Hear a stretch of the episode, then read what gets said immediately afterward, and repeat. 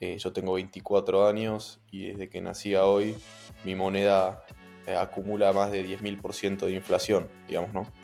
Entonces, frente a ese problema, estuvimos investigando alternativas y, demás, y ahí es cuando apareció Bitcoin. Entonces, a pesar de la corta edad, que tienes 24, yo tengo 25, ¿eh? Hago 26 ahora, pero ¿qué tan difícil fue o, qué, tan, qué tanta fricción te generó tu edad? A, lo mejor, no sé, un, venture capital, un business angel o, un inversor te vio con recelo, te dijo que era muy joven, que, que, ¿cómo fue ese camino? ¿Esta idea os surge de, de, una necesidad propia o ha sido algo que habéis escuchado de alguien más? ¿Cómo habéis dado con el clic de decir, mira, aquí puede haber una oportunidad de negocio? ¿Tenéis a, a futuro pensado añadir alguna funcionalidad más en las que estáis trabajando o de momento estáis interesados más en, en, mejorar lo que ya tenéis o darle una capa más, atraer más usuarios? ¿Cuál es, ¿En qué punto estáis en este momento? Porque supongo que si habéis salido a rondas porque había una necesidad allí de, de escalar en algún punto.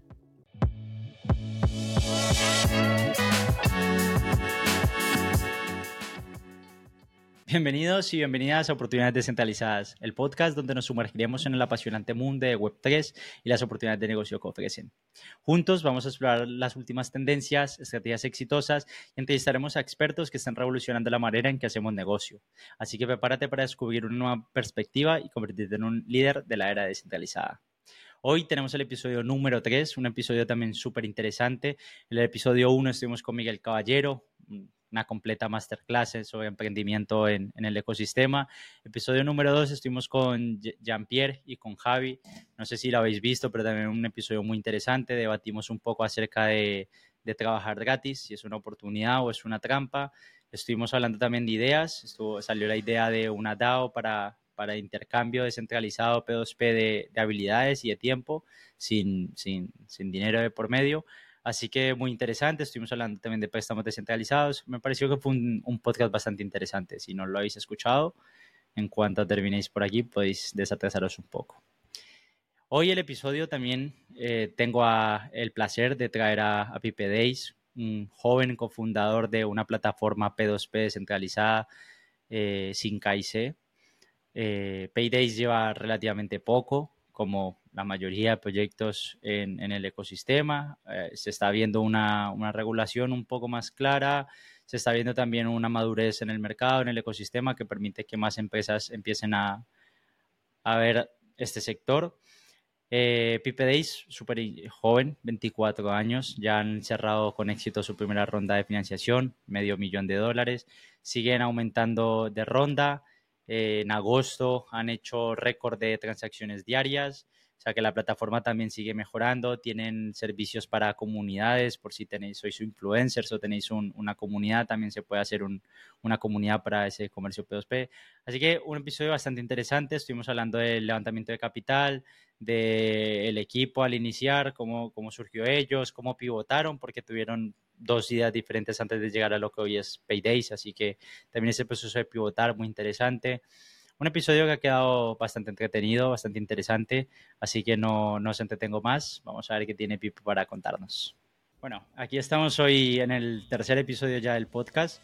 Tenemos a Pipe DS, es cofundador junto a Carlos de, de Paydays, DS, que es una plataforma también descentralizada de, de pagos entre peer-to-peer por medio de contratos inteligentes, ¿no? Si quieres presentarte y contarnos un poquito de, de lo que tenéis ahí entre manos. Bueno, muchas gracias. Eh, así es, eh, soy uno de los founders de Paydis.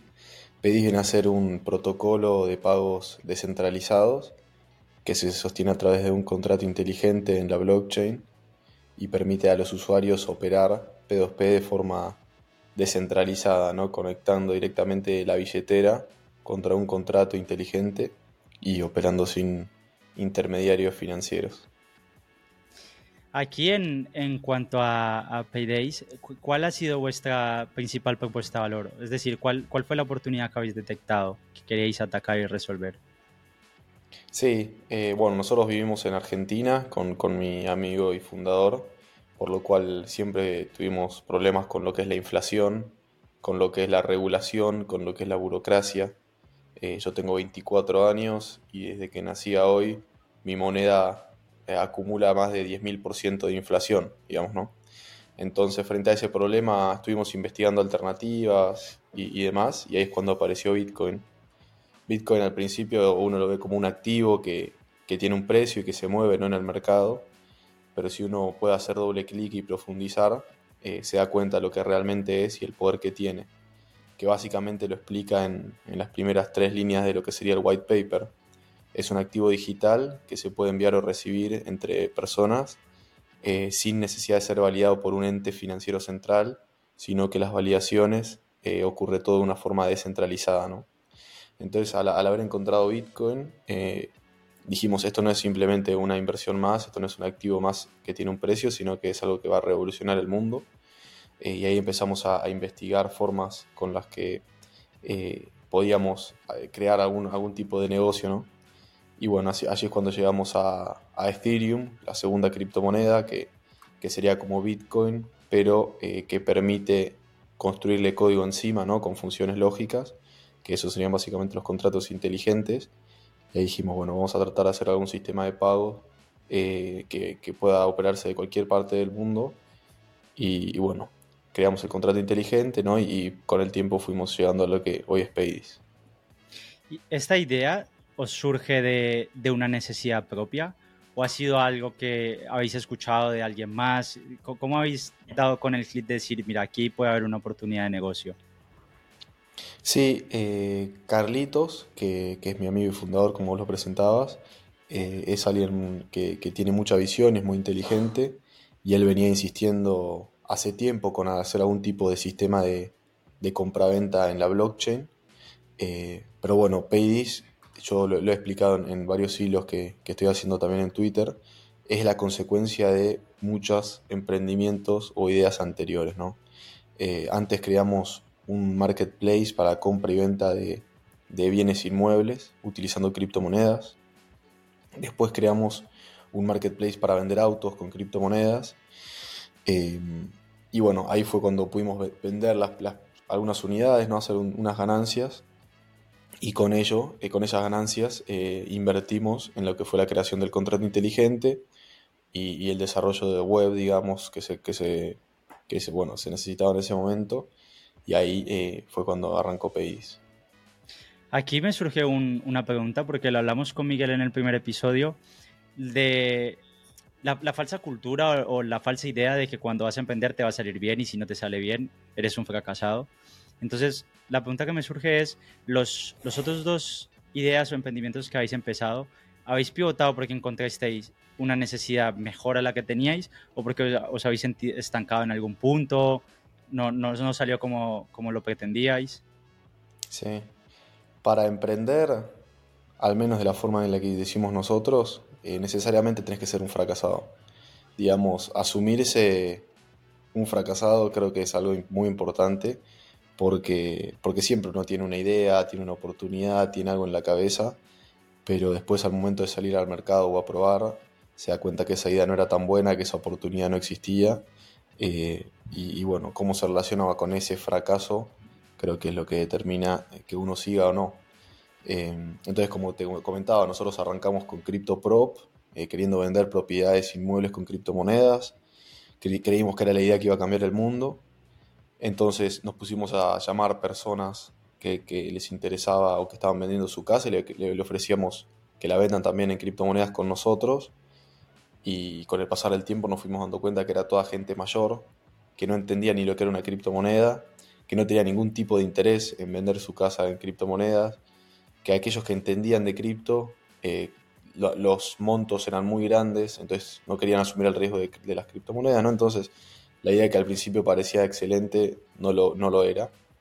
Eh, y bueno, eso fue un, primer fracaso, ¿no? Decir, ¿puedo seguir por acá o tengo que cambiar? E, en esto que comentas, puede ser que la idea igual no fuera mala, sino el timing. Quizás claro. en un futuro con una regulación más clara, con una confianza más establecida en el sector y con una demanda más abundante de gente que quiera vender su propiedad en, en blockchain, igual la idea es buena, pero no, no era el timing adecuado. Entonces, e, es curioso lo que dices, que, tienes que asumirte como fracasado, porque la conclusión que sacábamos con Miguel también en parte era que la persona que consigue éxito es la que decidió intentarlo una vez más. el, que no se conformó con el fracaso anterior y lo intentó una vez más. Entonces, el fracasado es el que, concluíamos que es el que se queda sentado en el sofá, el que no se quiere levantar y el que asume la derrota y, ahí se queda. Pero fracasar es parte del éxito y, de hecho, con total certeza, el, que más éxito alcance será probablemente el que más veces haya fallado también. Más que nada por probabilidad, por las veces que lo haya, que lo, que lo haya intentado. Entonces, otra cosa que me gustaría preguntarte también sé que habéis sacado un montón de experiencias porque personalmente fue lo que me pasó. Yo empecé a emprender muy, muy pequeño, con todas las cagadas habidas y por haber. No, no, me, sobraría, me faltaría tiempo para explicar tantas cagadas que he cometido en, el camino. Pero al final te piensas muchas veces que tu idea es muy buena y que tú también eres muy bueno. Y luego el mercado te enseña una realidad diferente. Entonces, con, con certeza, lo que soy, soy, es parte también de lo que habéis fallado en, atrás. Pero por eso mismo también hay una, como un, un tabú o una falsa idea de la edad en que a lo mejor eres muy joven y te falta experiencia. Es cuando has dicho que tienes 24 años, me ha sorprendido porque, o sea, es, es, una edad, eh, tienes 24 años y has conseguido cosas bastante importantes, ¿no? Al final levantar medio millón no es fácil, que ahora eh, hablaremos de la ronda que habéis hecho, pero no solo eso, sino también que hoy por hoy Payday está sonando fuerte en el ecosistema. Yo lo escucho mucho, yo lo uso personalmente, empecé a utilizarlo el, mes pasado y, está muy bien. Está, muy bien porque es, es muy, muy intuitiva, muy fácil.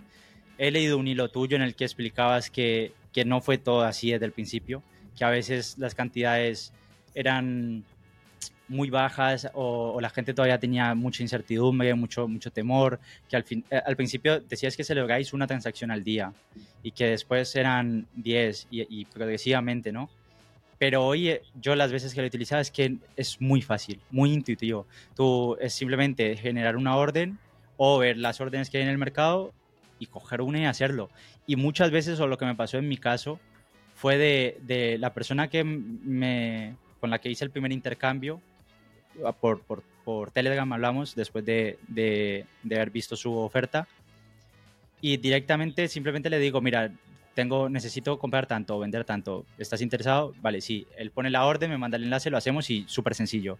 Entonces, a pesar de la corta edad, que tienes 24, yo tengo 25, ¿eh? hago 26 ahora, pero ¿qué tan difícil fue o, o qué, tan, qué tanta fricción te generó tu edad? a, a, lo mejor no sé, un, venture capital, un business angel o, un inversor te vio con recelo, te dijo que era muy joven, que, que, ¿cómo fue ese camino? Sí, sí, em, es una realidad, digamos. Eh, nosotros empezamos con 19 años, esto que yo te comento de vender propiedades. O sea, te imaginarás, yo no, nunca tuve una propiedad eh, y quería venderlas, y, no solamente venderlas, sino que con criptomonedas. O sea que tampoco tenía ni idea del proceso de cómo funcionaba y, nada, simplemente, como te digo, con, Carlos eh, nos tiramos de cabeza a la pileta en búsqueda del objetivo, digamos, el objetivo era vender, vender casas. Eh, y no pensamos en ningún momento la edad que teníamos, no pensamos en ningún momento si nos iba a ir bien o no, simplemente nos, tiramos a la pileta, nos animamos y, así también fue como llegaron los golpes, ¿no? Esto, estos eh, fracasos, entre comillas, que son necesarios para, para aprender, fueron muchos más que, los logros que fuimos obteniendo. Pero bueno, tal cual, digamos, hoy con 24 años puedo decir que ya tengo 5 eh, años recorridos en, el, ambiente del, emprendedurismo y, bueno, también eh, los logros se van acumulando, ¿no? No, y también quería agradecerte por los cumplidos sobre PEDIS. La realidad es que que bueno, estamos muy contentos con lo que se fue formando y, obviamente es el trabajo de muchos que, logra que, tengamos este producto, ¿no? Sí, a ver, yo la verdad que si alguien no, no lo ha probado, sí que le animaría al menos a intentarlo, a ver si cumple con sus necesidades y a ver si realmente le resuelve un problema, porque es muy, muy fácil de hacer y al final siempre hablamos de blockchain y la seguridad de, de los contratos inteligentes, entonces, ¿qué más que, que probarlo, ¿no? Y ver si realmente es así. Entonces, es muy interesante. Sobre todo también eh, por, por, añadir un matiz, he visto que, que, habéis puesto, tenéis la opción de hacer comunidad. Entonces, esto me gustaría que lo explicaras más que nada porque es un como otro camino más en medio de, del modelo de negocio, ¿no? O sea, el modelo de negocio supongo que surgió como un intercambio P2P eh, sin KIC y que fuera sin intermediarios, rápido, eficaz y seguro. Pero de, ¿cómo, cómo, cómo habéis también enlazado ese camino, aparte de decir, mira, vamos a hacer comunidades, así le añadimos una capa más de seguridad, porque en parte ya se conocerán dentro de esa propia comunidad, y sé que el, el que hace la comunidad tiene algún tipo de rentabilidad, ¿no? Por, por, por hacerla. Si, si quieres explicar un poquito aquí, estaría interesante. Muy bueno. Sí, eh, entonces, como comentamos al principio, en Paydis uno opera directamente con su billetera self-custodial, por lo cual las personas eh, son un address de una wallet, en, definitiva, ¿no? Lo que tiene ello obviamente es el beneficio de, la rapidez, de, operar directamente con la blockchain, que es más rápido y demás, pero a su vez hay un riesgo asociado a, lo que puede ser un scam. Para agregar una barrera de seguridad eh, e integrar a, más usuarios dentro de Web3, creamos lo que le llamamos comunidades, ¿no? Y lo que es la comunidad nosotros la, dividimos en dos partes. Una es quien crea esa comunidad, quién es el, el, que se encarga de llevar esa comunidad adelante y quién es el que está dentro de esa comunidad, ¿no? Por ejemplo, alguien que tiene un canal de YouTube, que tiene un, buen alcance, que llega a muchas personas, que, las personas confían en él y tienen un buen sistema eh, de intercambios. Eh, lo que ofrecemos es que ese creador de contenido pueda eh, crear su comunidad dentro de PIDs y, que los miembros de esa comunidad puedan sumarse, ¿no? Entonces, por las transacciones que hagan esos miembros, eh, el dueño de la comunidad va a estar monetizando, va a estar recibiendo una comisión y los miembros de esa comunidad van a operar de una forma más segura, dado que están todos dentro de, la misma comunidad, ¿no? Entonces, si bien no se tiene la validación dada por lo que sería el KIC, eh, se da una validación por lo que es la wallet, el historial de transacciones, por las comunidades a las que pertenece, ¿no? por las experiencias previas con transacciones y si tiene opiniones positivas o negativas. Entonces, de esa forma se agrega una barrera y, se da más seguridad a, los nuevos usuarios. Y esto, eh, bueno, esto puede ser, puede parecer una gilipollez intranscendente, pero algo que me ha gustado mucho son pequeños detalles y los pequeños detalles cuestan mucho, porque a veces omitir un pequeño detalle puede ser algo muy importante. Entonces puede ser muy trascendente, quizás, pero me ha gustado mucho que he entrado a vuestra página ahora y habéis cambiado ya el logo de Twitter. Y esto puede ser una gilipollez, pero el, logo del branding de Twitter se ha hecho ayer, si no recuerdo mal, y vosotros en la página lo tenéis actualizado con la X. Entonces me, pareció curioso lo rápido que habéis cuidado el detalle de decir, mira, los logos de las redes sociales que están actualizados. Entonces, o sea, Qué bueno, sí, sí. Cuanto menos eso, es Eso es mérito para, para Diego, que se encarga de eso, está dentro del equipo, así que un genio. Y eso, lo que te quería comentar es, eh, ¿tenéis a, futuro pensado añadir alguna funcionalidad más en las que estáis trabajando? ¿O de momento estáis interesados más en, en mejorar lo que ya tenéis o darle una capa más, atraer más usuarios? ¿Cuál es, eh, ¿En qué punto estáis en este momento? Porque supongo que si habéis salido a rondas es porque había una necesidad allí de, escalar en algún punto. Sí, sí, sí. Ahora estamos en una etapa de lo que es sentar las bases. Todos sabemos que estamos o en la etapa final de lo que es el bear market o iniciando lo que sería el nuevo bull. Sabemos que, el mercado cripto es muy emocional, entonces que cuando llegue el bull market eh, hay que tener un producto sólido porque si no se tiene un producto sólido probablemente explote, digamos. Eh, cuando, cuando hay FOMO en el mercado son pocas cosas las que aguantan, ¿no? Entonces hoy estamos en, esas, en esta situación de, generar las bases sólidas, que eso incluye eh, un flujo de cancelación que no sea manual, sino que sea automático, es decir, que las partes durante el momento de la transacción puedan cancelar eh, la orden, ¿no? Y que no se tenga que, contactar con el equipo de soporte, como pasa hoy con, con Paydis. Em, y otra actualización con la que estamos trabajando es el, modelo de suscripción, que, ya hemos visto que, ha sido muy exitoso en, muchas otras plataformas. Nosotros queremos ofrecer eh, una alternativa a los usuarios que, operen muchos volúmenes, que puedan pagar una suscripción y eh, tener un 0% de comisión al momento de operar. Entonces, de esa forma eh, sería más barato para, aquellos que operan mucho y, bueno, para aquellos que operan pocos, poco monto por, mes, pueden seguir pagando con comisión y, listo. Aquí me, surge otra, otra inquietud. Es, en el ecosistema hay muchos proyectos que lo primero que se le ocurre es sacar un token con el cual financiarse como tal. ¿Por qué vosotros no habéis optado en vez del el tema de la suscripción a tener un token, digamos, de gobernanza o de utilidad en el que los holders de ese token, según la cantidad que tuvieran, también se les fuera rebajando las comisiones de la propia plataforma? ¿Esto lo habéis contemplado en algún momento o de entrada nos pareció Lo hemos contemplado desde, el minuto uno. Parece que lo, lo, habremos hablado. No, pero sí, 100%. Eh, lo que vos decís es justamente, en el futuro la idea es tener un token que oficie para, para modelo de suscripción para los usuarios premium. Así que como, dijiste vos tal cual. Lo que pasa con el token es que si bien es tentador dentro del el rubro lanzar un token, sabemos que es un arma de doble filo que, si el mercado acompaña y, demás, puede potenciarte, ¿no? Pero si el mercado no acompaña y a la gente no le interesa tu producto, no le interesa tu token, te puede matar. Entonces estamos siendo inteligentes, ya estamos trabajando en, lo que sería la del 60%, digamos, de lo que sería la planificación del tokenomics. Eh, si bien ya tenemos unas bases, nos falta afinar algunos conceptos la idea sería tener todo listo para antes de este fin de año para lanzar el token cuando eh, veamos que ya el producto y el mercado eh, van a acompañar.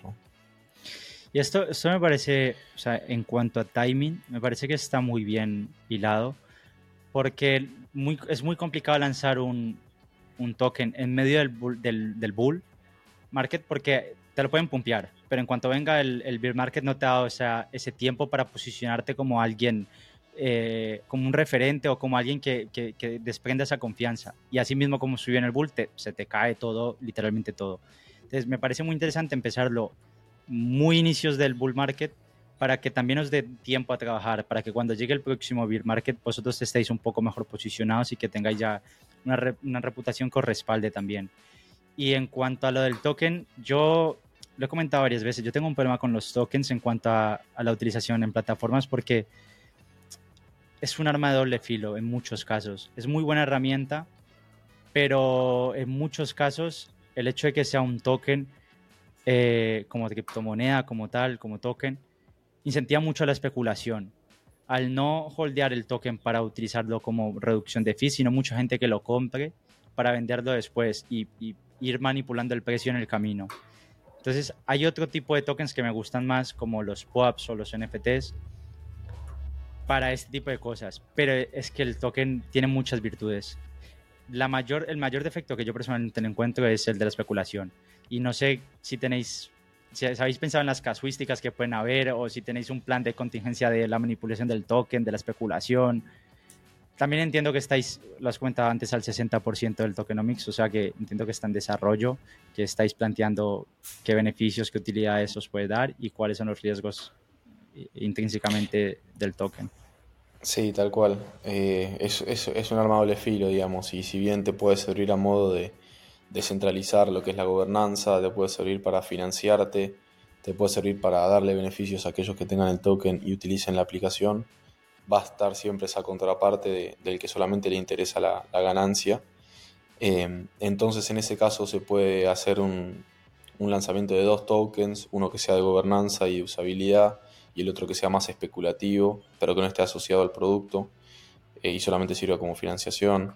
Eh, la realidad es que, bueno, eso se, tendrá que manejar. si Yo no, soy quien, quien es el, profesional dentro de ese, de ese aspecto. Em, pero bueno, ya hemos ido varias veces con, con, idas y vueltas si era o no una buena decisión lanzar el token. Hemos definido que, que sí lo vamos a lanzar. Así que también aquellos que, que les interese crear su comunidad sepan que, que bueno que van a tener acceso preferencial a la compra del token cuando, cuando llegue el momento, es, es algo que también vamos a hacer para, para incentivar. Eso, también es muy importante, ¿eh? el tema de, de, las comunidades que hablábamos antes. No todos los, bueno, quizás sí, no, no todos los negocios suelen poder tener la posibilidad de tener una, una comunidad. Pensaba el tema de a lo mejor negocios en los que la, la interacción es netamente transaccional y no hay una comunidad detrás. Pero en, vuestro caso mm, y en, los, en las empresas que hacen esto, me, gusta mucho el hecho de que también penséis en los que estuvieron antes, en los que confiaron cuando, cuando recién empezabais, ¿no? Al final es, es cuanto más riesgo te expones, porque no sabes si la empresa tiene una confianza real, si, si el smart contract está verificado y si está verificado quién ha hecho la auditoría y qué tan buena auditoría es. Entonces, me gusta mucho el hecho de que también penséis a futuro de, de, la gente que os ha apoyado, decir, mira, por lo menos os podemos dar esto y, tenerlos en cuenta. Sí, sí, mucha, mucha gente al principio y al día de hoy también nos agradecen por la aplicación, nos, nos mandan mensajes y nos agradecen. Y la realidad es que es al revés, digamos, nosotros somos los agradecidos, nosotros estamos en una etapa muy temprana con un producto nuevo que como vos decís, eh, tiene muchas flaquezas, es nuevo, se tiene que mejorar un montón, eh, pero bueno, toda esa mejora también viene como consecuencia de la opinión, del uso, del feedback de, de los usuarios. Entonces es como que ellos nos agradecen, nosotros devolvemos el agradecimiento y, y estamos todos contentos, pero, pero tal cual. Eh, eso es lo bonito, ¿no? Al final, si ellos agradecen, es un win-win porque si los dos, las dos partes se sienten agradecidas es que a nivel de comunidad algo se ha hecho bien. Entonces, enhorabuena por eso. te quería preguntar también en cuanto a, al equipo.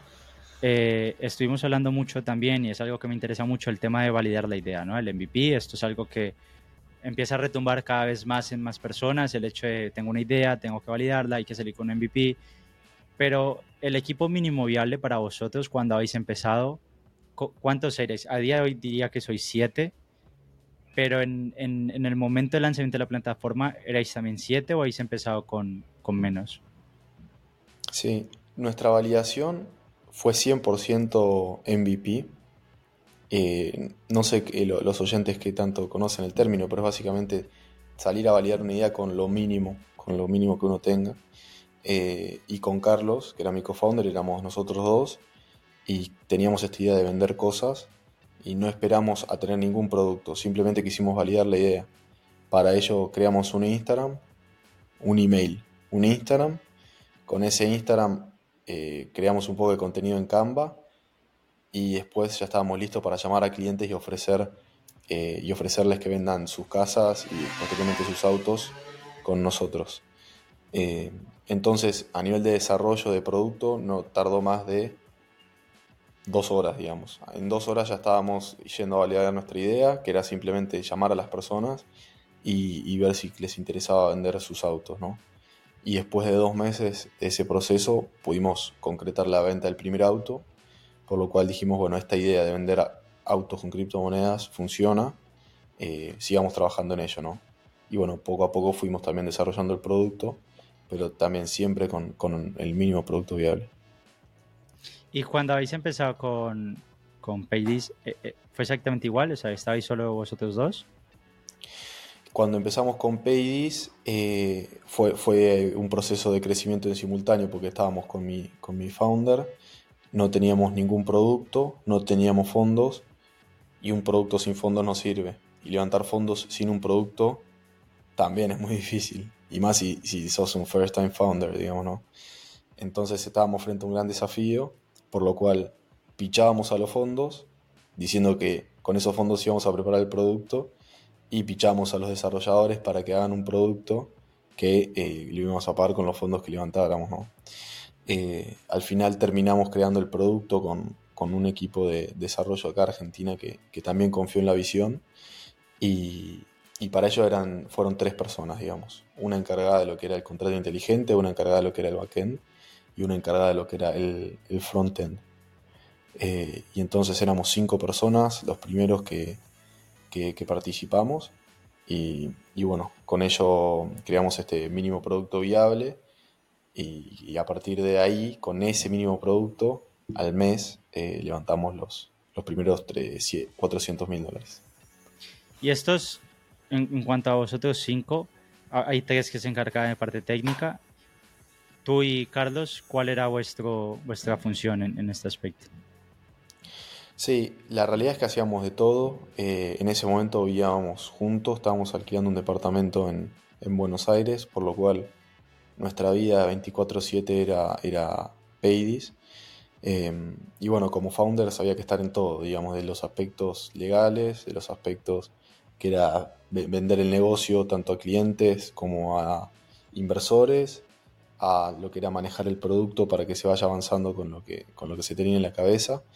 Y, no había una división clara. La realidad es que, siempre fuimos los dos eh, quienes íbamos tomando las decisiones y trabajando y, y, bueno, al principio obviamente, al día de hoy también, digamos, no es que, es tan prolijo nuestro trabajo, sino que es algo que, demanda trabajo ahora y deshora y bueno, eh, nos hemos dado cuenta que, la forma es estar y, hacer lo que hay que hacer cuando hay que hacerlo y, de esa forma avanzamos, ¿no? Esta, esta pregunta del, del equipo mínimo viable se le hice también a Miguel y todo surge de la idea de que una vez alguien me dijo en una conversación que teníamos acerca del emprendimiento que al emprender necesitabas ser como una navaja suiza. No, no eras la mejor herramienta en ninguna de las herramientas que tenías, no eras lo mejor, la mejor solución, pero tenías muchas herramientas. Entonces controlabas un poquito de todo que es más o menos lo que me has confirmado tú, el hecho de éramos dos y hacemos de todo. No soy el mejor abogado, pero algo de legislación y de normativa tenemos que hacer. No soy el mejor marketer, pero algo de marketing tenemos que hacer. No soy el mejor vendiendo, pero tenemos que vender. Y así con todos los aspectos. Y luego en el proceso vas contratando como cuchillos de chef. Estos que son más especializados en carne, pescado, tipos de pescado. Y entonces vas adquiriendo profesionales que sí pueden llegar a ser lo mejor o a lo mejor la opción que que mejor hace por, por vuestro poder adquisitivo en ese momento. Entonces, aquí lo validas en cuanto a hay que hacer navaja suiza, hay que hacer un poquito de todo. Y que mucha gente, está el dicho de el que mucho aprieta poco abarca, ¿no? O sabes de todo y no sabes de nada. Igual, para los emprendedores, quizás somos bichos raros, quizás no funciona igual, pero el que mucho abarca empieza a emprender y termina apretando mucho, ¿no? En, en muchos casos. Entonces, eso por una parte. Por el otro lado, ¿Qué tan difícil fue encontrar el, equipo de desarrollo? A mí personalmente, cuando hice el proyecto final de, bueno, hice una formación de blockchain, que era Blockchain for Management, como para ser el, jefe de, proyecto y tal, y encontrar el, equipo eh, se me hizo un infierno. al final, de hecho, no lo encontré y empecé a, a, darme cuenta de fallos que tenía mi idea y al final quedó ahí eh, quieto. Pero para mí fue un infierno encontrar un equipo. ¿Qué, tan difícil fue para vosotros en ese aspecto? Muy bueno.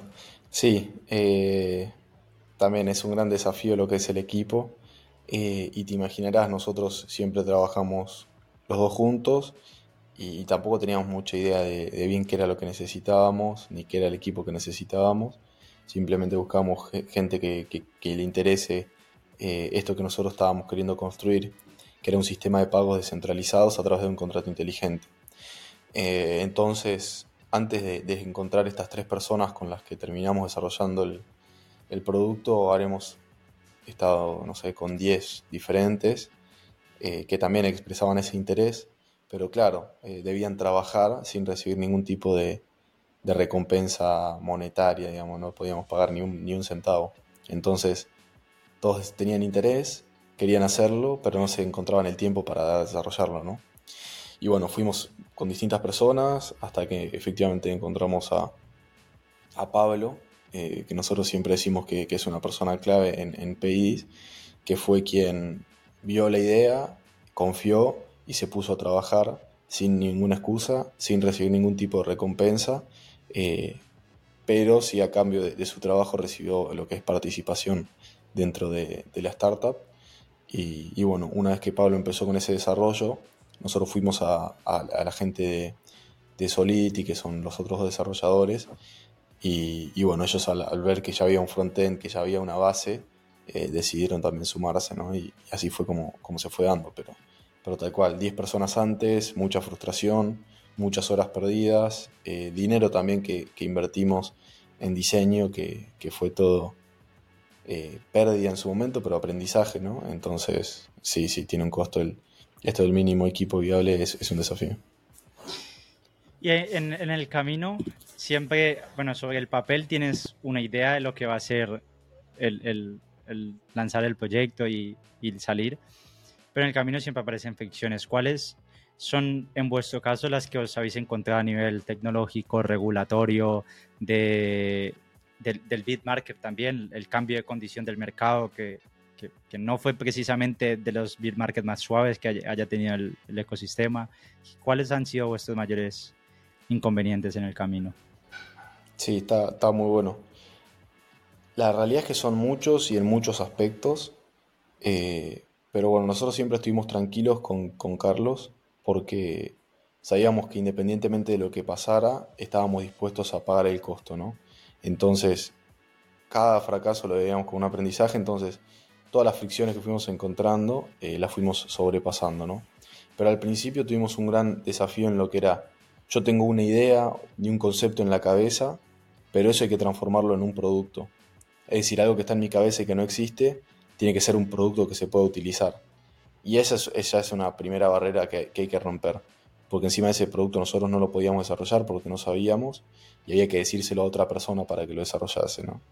Entonces nos dimos cuenta que estábamos teniendo muchos problemas con eso. Para ello Carlos se hizo un curso de Figma y se puso a ser como un diseñador eh, y estuvo mucho tiempo desarrollando lo que fuera el diseño ¿no? de, del producto. Después teníamos el diseño, pero nuevamente había que hacerlo en un producto transformarlo. No encontrábamos equipo. Estuvimos con estas 10 personas hasta que encontramos a alguien que lo hizo Después esa persona tenía desafíos obviamente de, convertir ese diseño que se veía perfecto en lo que era un producto real, con lógica, con código, o sea, también otro desafío. Eh, y así fuimos sobrepasando hasta que finalmente tuvimos un producto. Después, antes del lanzamiento, nos dimos cuenta que a ese producto le faltaba mucha seguridad, por lo cual nuevamente tuvimos que ver eh, de qué forma se solucionaba. Para ello aparecieron unos desarrolladores eh, que, que, bueno, que se ofrecieron y nos dieron una mano. Después lanzamos el producto y el producto eh, el primer mes se utilizó un poco y después no lo usó nadie. Entonces nos dimos cuenta, bueno, ahora llegamos hasta acá, hicimos el producto, pero hay que seguir trabajando para que alguien lo use, ¿no? Entonces veíamos un gran desafío en lo que era la unión entre la oferta y la demanda. Es decir, alguien quería vender un auto, pero alguien quería comprar una casa, digamos. Ahí no había una unión entre la oferta y la demanda frente a un bien específico. Entonces estábamos llamando usuario a usuario para, para ver si, si, si, podíamos unir eso, ¿no? Eh, y así fue hasta el día de hoy, digamos. Hoy en día tenemos un producto que funciona, tenemos un P2P que, que tiene tracción, que tiene volumen diario, pero eh, tendremos, no sé, 15 transacciones por día, pero nosotros queremos tener 10.000 transacciones por día, ¿no? Entonces, desafío a desafío, hay que ir trabajando, hay que ir golpeándose, hay que ir fracasando, hay que ir identificando qué es lo que hay que hacer y hacerlo, sin excusas, hacerlo. Y, entonces nada, para aquellos que, estén buscando su oportunidad y su idea, sepan que es un camino que, hay que, que, sacrificar, ir para adelante, pero que es lindo si uno también se enamora del proceso, ¿no? Yo justo esta mañana compartía un, Twitter, un hilo en, Twitter, eh, o en X, ya no sé cómo, cómo no mencionarlo, pero eh, donde hablaba de eso, es decir, nosotros ya nos enamoramos de, de, lo que es el proceso. Digamos, nosotros ya sabemos que cada vez que querramos hacer algo, vamos a fracasar, nos vamos a desilusionar y vamos a tener que volver a probar. Y ese proceso se repite hasta que se obtiene el logro. Una vez que se obtiene el logro, uno entra en su zona de confort, ¿no? Y para el siguiente logro, nuevamente tiene que repetir el proceso. Probar, golpearse, desilusionarse y volver a probar hasta el logro, ¿no? Entonces, ya tenemos la receta y, vamos a seguir de esa forma hasta, veremos hasta, hasta dónde llegamos, ¿no? Me ha gustado mucho la frase que has comentado de, de, que tienes que enamorarte del proceso. Porque ese es uno de los problemas, que la gente se enamora del resultado. Siempre quieres estar musculado, pero no quieres ir a entrenar. Siempre quieres estar más delgado, pero no quieres dejar de comer hamburguesas y Coca-Cola todo el día. Siempre quieres ser emprendedor, pero no estás dispuesto a dormir poco, a levantarte temprano y a dormirte tarde. Entonces, ¿qué, tan qué, importante es el hecho de, asumir el proceso, de, enamorarte del proceso y que cuando no hay ganas hay disciplina? Me ha gustado mucho porque al final son personas. O sea, una empresa está constituida por personas y su cliente van a ser personas. Entonces, tienes que tener también, o sea, parte es idea, parte es talento, parte es habilidad, pero soy un fiel defensor de que la actitud es más importante que la aptitud. Entonces, me, gusta mucho que lo hayas dicho, que, se, que con Miguel ya lo hablamos y lo ha, lo ha validado también eso de que él también entiende o bueno, no, no, es que él también entienda, sino que él también lo ve así, de, el proceso es muy importante, asumir el proceso, tú estás confirmando que el proceso es muy importante, entonces cada vez estás dando cuenta y a lo mejor al que está escuchando y quiere o está pensando en formar un, un proyecto, si, si asume desde el principio que el proceso va a ser difícil, pero que que va a abrazar ese proceso, lo va, le va a coger el gustillo y lo va a seguir intentando y va a disfrutarlo, entonces está un poquito más cerca quizás del éxito. Entonces me, me, ha gustado mucho lo que has comentado. Está buenísimo. Te, quería comentar también en cuanto a eso, en cuanto a las ficciones que me has comentado y en cuanto a las oportunidades, ¿qué oportunidades habéis encontrado? Sé de primera mano que hay empresas que, que tienen una necesidad en cuanto a marketing, por ejemplo, y cuando salen al mercado a buscar el marketing que está especializado en Web3, en cómo generar una comunidad, en cómo acercarse al público, no hay, no hay de oferta para eso, no hay mucho equipo especializado en eso.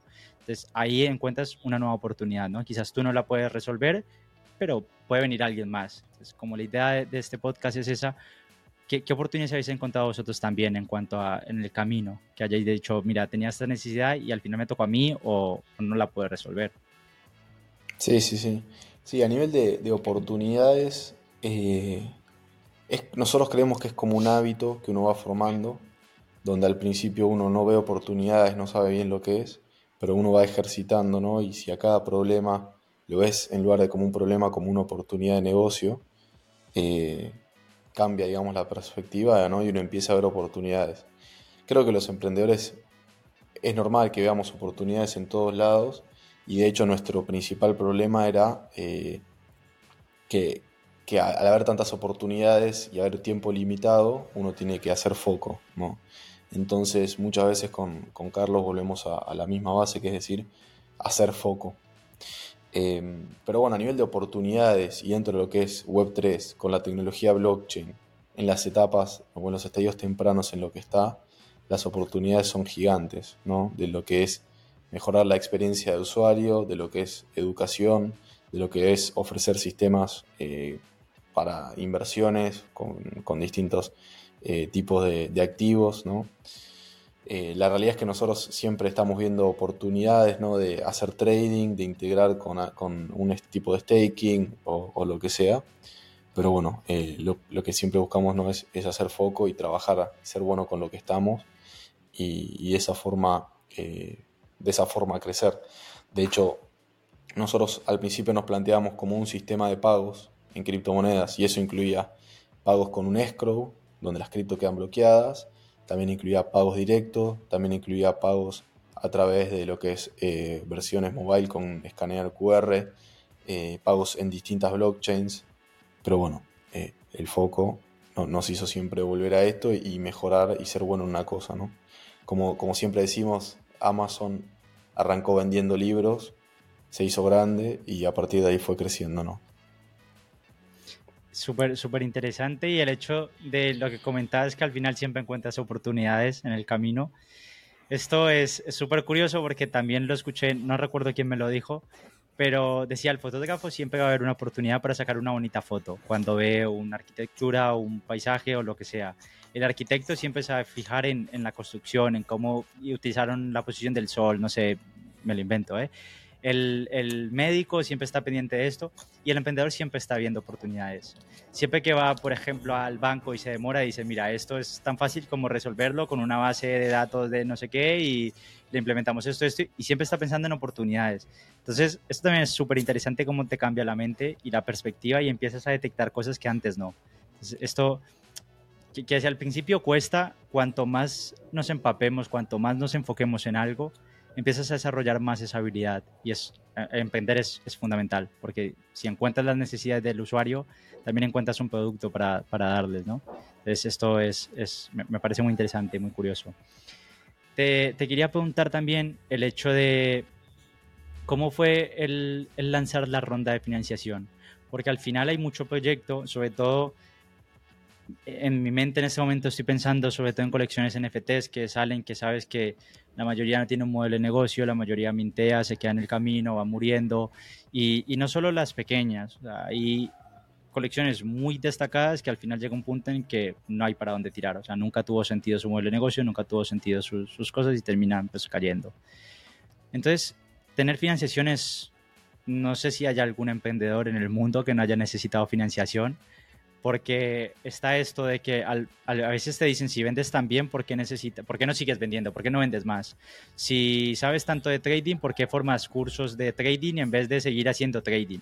Al final necesitas escalar procesos y cuando has detectado que eres bueno en algo y que, y que esto con más financiación, con más equipo, con más infraestructura puede brindarte más rendimiento, pues entonces necesitas financiación externa. y salir a, levantar capital es, muy complicado y muy desconocido en muchos casos. Entonces, ¿cuál fue vuestra experiencia? ¿Cuáles son consejos al levantar capital? ¿Con qué se puede enfrentar el, emprendedor? ¿Y cuáles son los errores que habéis cometido? Decir, mira, esto no lo hagáis porque ya lo hemos hecho nosotros y no funciona. Ah, está muy bueno.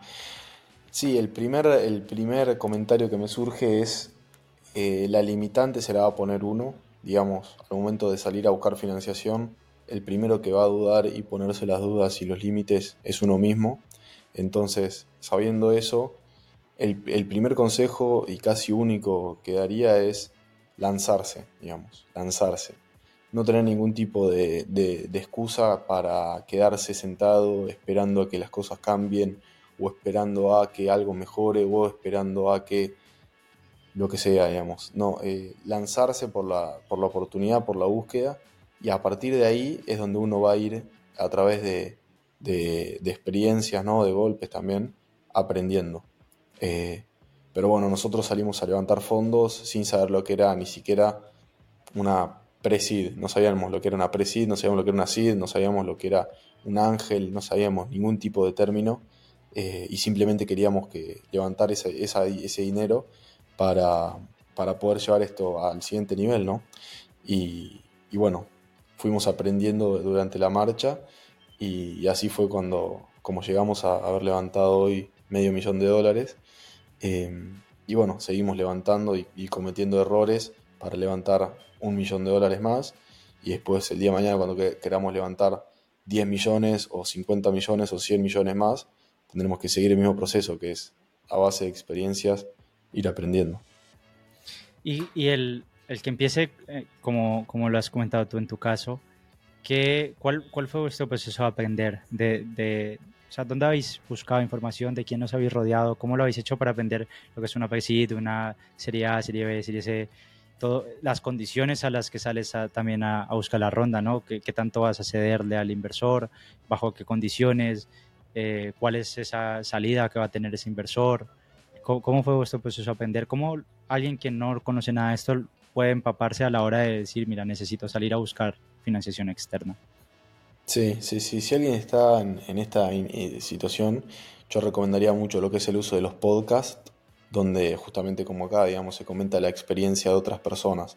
Eh, yo me acuerdo que, que, durante los últimos dos años, los últimos veranos, Iba con mis auriculares escuchando podcast mientras caminaba, mientras andaba en bicicleta, mientras hacía gimnasio, eh, escuchando experiencias de, otras personas, ¿no? Y ahí es donde uno se va interiorizando, entendiendo sobre el lenguaje, vaya haciendo su propia investigación.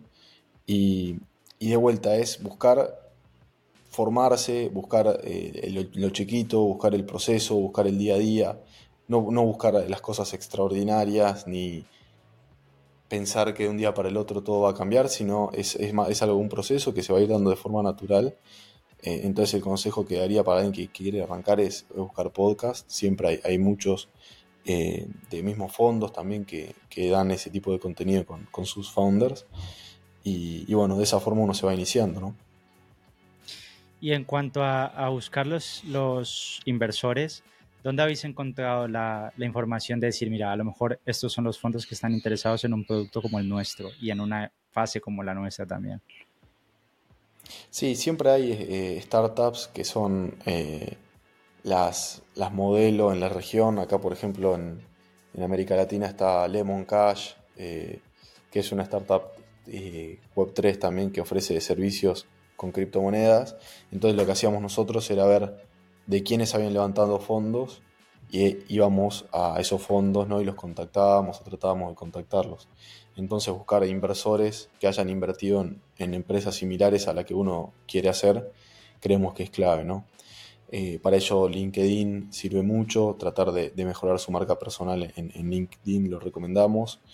Eh, y después también ir sumando redes, ¿no? ir mandando mensajes a todas las personas, no tener ningún tipo de vergüenza, eh, animarse a, comentar. Nosotros hemos estado en, no sé, comiendo en, algún restaurante y si veíamos a alguien que tenía eh, o parecía un inversor, íbamos a hablarle, a vender la idea. Así obviamente también hemos, hemos recibido cualquier tipo de respuesta, ¿no? Pero eh, no tener ese, ese miedo o ese ego que lo limita a uno que lo hace quedarse a uno sentado, sino animarse, salir al mundo, vender la idea y saber que va a haber un tiempo que en el que va a recibir muchos no, en el que va, se le van a cerrar puertas, pero que bueno, que con el pasar del tiempo, si, si sigue, digamos, mejorando y aprendiendo, los fondos van a llegar. Digamos, nosotros antes soñábamos con levantar 500 eh, mil dólares y hoy yo ya los, ya los levantamos, digamos, ya es algo que es un hecho, digamos. Entonces empezamos con un sueño, con algo que era lejano, que era de otras personas, que no podíamos creer, y hoy de repente ya es algo que, que logramos, ¿no? Eh, y, lo digo así con experiencia porque hace dos años yo era el que escuchaba el podcast del, que había levantado y decía, oh, cómo me gustaría estar en esa situación. Y después la realidad es que uno trabajando, aprendiendo, fracasando, yendo para adelante, eh, termina obteniendo ¿no? lo, que se propone y, y, es muy lindo. Yo de verdad que me, me esperaba tener una conversación similar a esta porque he leído varios hilos que, que has publicado en cuanto a cómo ha sido vuestra experiencia. Pero, pero me ha gustado incluso más de lo que pensé que, que iba a ser la, la, conversación. Porque sí que puede tener un tono motivacional y el primer podcast que hicimos con Miguel también tuvo algún tono motivacional, pero no es motivacional, es el hecho de, asumir la realidad de, tú, o sea, lo puedes hacer, hace falta actitud porque de hecho en, en, uno de los hilos que haces empiezas diciendo como no tengo un, una carrera universitaria que, que, me avale o algo así, dando a entender como no son mis estudios los que me avalaron para llegar aquí. Entonces no fue como tal el hecho de decir, mira, tengo estabilidad y, y la voy a explotar y ya está, sino el hecho de la actitud, de lo que comentabas antes al final, de estar en un restaurante y, y decir, mira, a lo mejor me tiemblan las piernas, pero da igual, doy los dos primeros pasos, digo la primera palabra y ya a partir de ahí, que, que sea lo que sea. Pero tomar esa iniciativa de decir, mira, necesito fondos, tengo un producto, confiar también en tu producto, al final, si dudas tú, el inversor va a dudar 100%. Entonces, aunque hayan cosas que no tengas muy claras, vas a tener que, que, que mostrar confianza, que practicar dos mil veces, que hablar con el espejo, hablar con tu amigo, venderle la idea a tu familia, a tus, a tus cercanos, al que sea pero tomar acción. O sea, el primer paso, sin duda, es el más importante y para recorrer dos kilómetros vas a tener que dar los primeros 50 centímetros con el primer paso. Entonces es fundamental y me ha gustado mucho lo, que has comentado hasta aquí. Te quería preguntar también algo que, desde que empezó a usar vuestra plataforma con el tema empresarial y de emprendimiento y, teniendo el objetivo de teneros en el podcast, es yo desde fuera, ¿eh? no, no sé qué números tengáis vosotros y cuál sea vuestro usuario, pero siento que el principal usuario que tenéis en este momento en la plataforma va a ser alguien que primero no quiera KIC y segundo quiera comprar, eh, salir o entrar del ecosistema sin pasar por un, por un ente centralizado. Muchos intentarán por tema de impuestos, muchos lo harán por efectividad, otros lo harán por lo que sea, pero siento que una de las de las propuestas de valor es el CAICE, el no tenerlo. ¿Os habéis puesto en, perspectiva de si el día de mañana, por lo que sea, os obligan a tener CAICE, cuál sería vuestra, vuestra respuesta a esa situación? ¿O es algo que de momento no os preocupa? Sí, sí, sí. Sí, el tema regulatorio es un gran desafío, al menos acá en Argentina donde estamos. Eh, para poner en contexto, hoy PayDis es un contrato inteligente, un contrato inteligente está alojado en una billetera descentralizada eh, y todavía no hay ningún tipo de regulación. ¿no? se, imita o se hace el ejemplo con, con, lo que era la regulación de Ford con los autos, que le aplicaban las mismas reglas que se aplicaban con las carretas a los autos. Hoy pasa lo mismo con criptomonedas, se aplican reglas del sistema financiero tradicional a un activo que es completamente diferente. Entonces estamos todos a la expectativa de lo que sería la, la regulación clara, eh, consistente, propia del mercado que es, que es revolucionario, que es de las criptomonedas, ¿no? Y a partir de ahí ver eh, los pasos a seguir.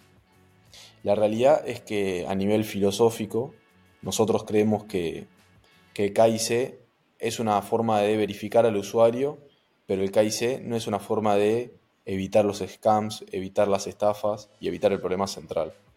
Eh, para ellos se están desarrollando también nuevas formas, como por ejemplo lo que es el, concepto este de Know Your Wallet, donde cada eh, usuario va realizando sus transacciones y en relación a eso se, realiza un scoring, ¿no?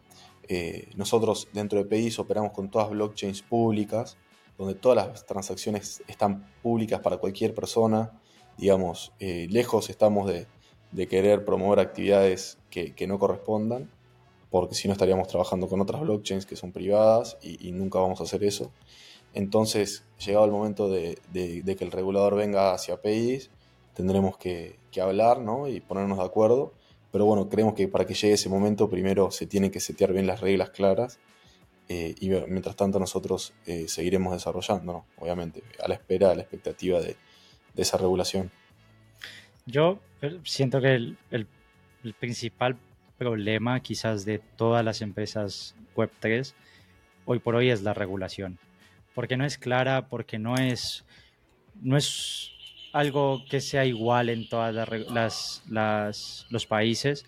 Entonces, de repente tienes MICA, el régimen piloto, el sandbox y estas historias en, en, España y en Europa. En Estados Unidos tienes otro tipo de visión. La SEC está atacando todos los proyectos.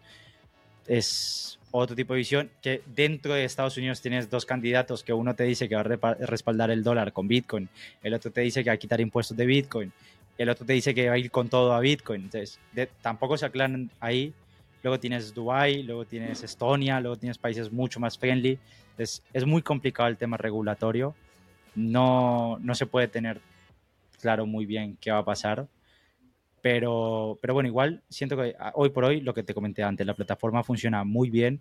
El tema del KIC, al final, blockchain viene a resolver precisamente eso. El hecho de no confiar en la otra, en la otra parte y aún así no necesitarlo, porque la propia tecnología te da esa seguridad. Al final yo no sé con quién estoy transaccionando en, la compra y venta de tokens, pero hay un contrato inteligente por medio que avala que esa transacción es segura.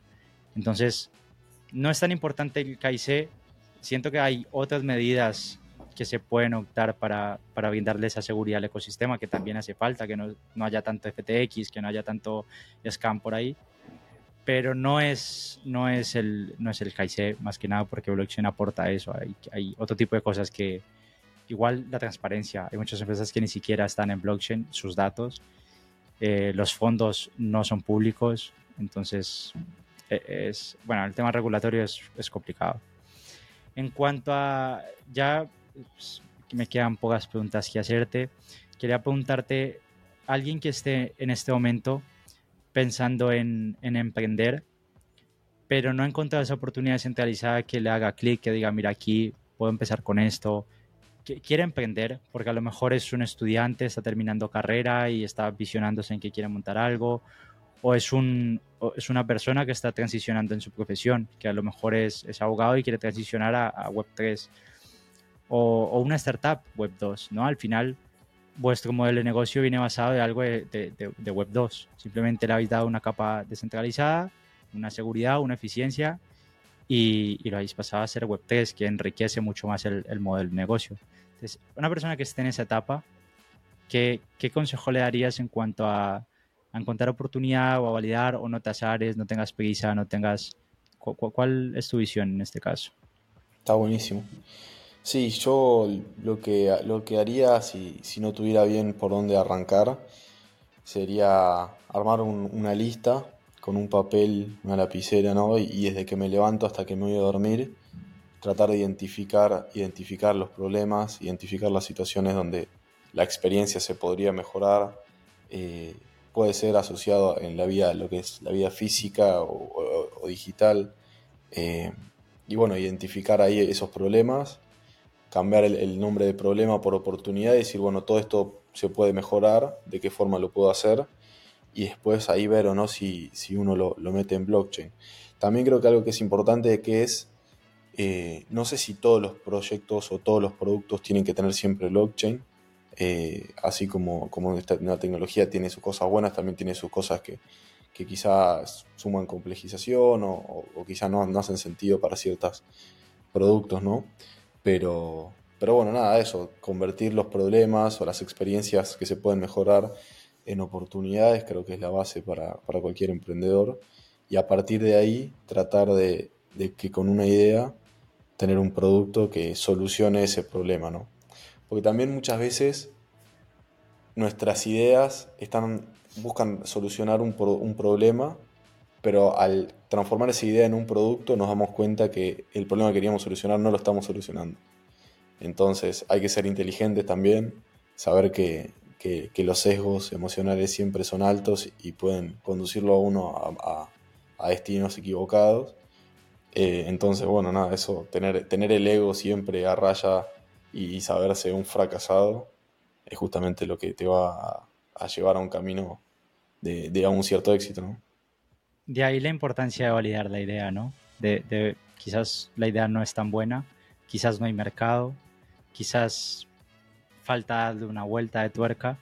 Entonces, me, me, gusta, me gusta lo que, lo que comentas. Ya por último, o sea, esto era lo que te quería preguntar. Eh, primero, darte las gracias. Me ha, gustado muchísimo lo que has comentado, muy interesante. Tu visión en cuanto a, a emprender reafirma lo que comentamos al principio de que la edad es un número la experiencia es, es, el día a día, no importa cuántos años tienes, sino qué haces con, tu, con tus años, ¿no? Al final puedes tener 50 y no tener ni idea de nada, o puedes tener 24 y, y estar muy bien orientado como lo estás tú en este momento. Así que primero enhorabuena, felicidades por el proyecto, gracias por venir. Y, y, por último, te quería dar un espacio, si quieres comentar algo de, de Paydis, que se viene, que, cuál es vuestra propuesta de valor, los que no conozcan la plataforma y, y estén interesados en, en conocerla, cómo se pueden enterar, tus redes sociales, tu proyecto. Más que nada, abrirte el micrófono y que, que seas tú el que, el que hable en este momento. Bueno, muchas, muchas gracias por, por los cumplidos nuevamente. Eh, para nosotros también está bueno eh, estar en esta situación. Durante muchos años estuvimos en el lado de, escuchar y, y con, con, miedo, digamos, a salir a hablar. Después, con, con el pasar de las experiencias y el tiempo, uno siente que ya puede comentar al menos un poco de lo que, de lo que ha vivido. Siempre dejamos en claro que, nos falta muchísimo camino por recorrer, que nos faltan muchísimos objetivos por cumplir, que nos faltan muchísimos fracasos y golpes para llegar a donde queremos llegar. Pero bueno, al menos con, esta receta de, tomar acción, fracasar y aprender y nuevamente volver a tomar acción, hemos llegado hasta acá y, bueno, creemos que es la, la, receta que, a la que todos tienen que aplicar, ¿no?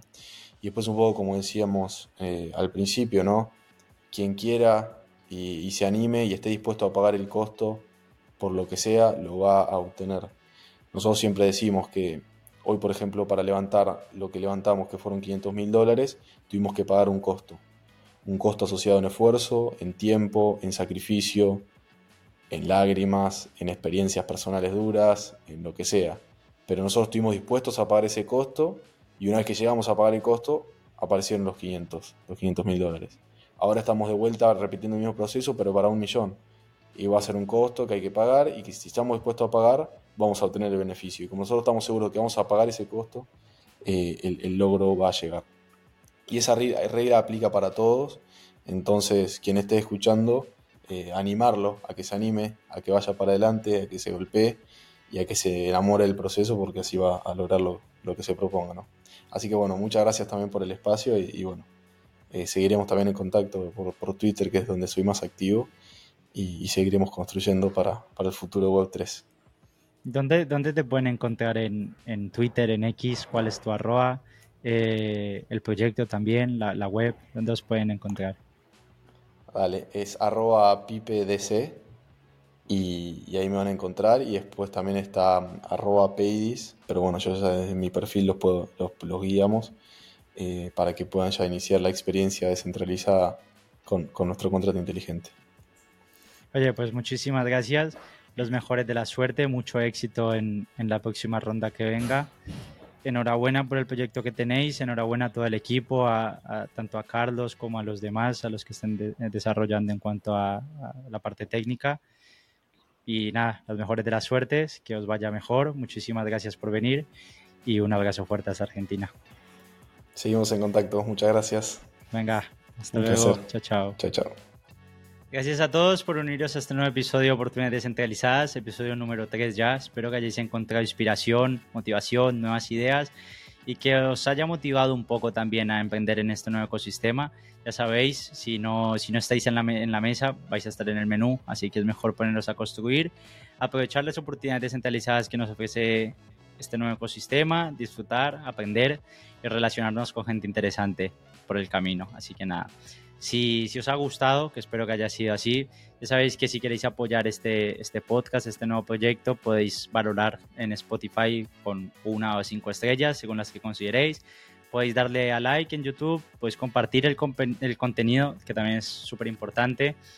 Y sobre todo el feedback, ¿no? Siempre es bienvenido, casos, cosas a mejorar, consejos, invitados, preguntas, lo que queráis, bien recibidas por Twitter. Eh, seguir también por ahí. Voy a estar compartiendo hilos en la newsletter, pues artículos un poco más adelante, en lo que salga un poquito de todo lo que tengo por ahora. Así que nada, mando un abrazo fuerte, espero que lo hayáis pasado bien, que hayáis disfrutado, los que estéis en verano, disfrutar de las vacaciones y nos vemos la semana que viene, sábado, 10 de la mañana, 8 UTC, como siempre dos invitados muy interesantes. Sé que a la mayoría que me, que me seguís y que veis este podcast de momento os llamará la atención porque son conocidos. Y el episodio número 5, el invitado también me hace mucha ilusión. Así que espero que os, os guste también. Nos vemos. Venga, chao, chao.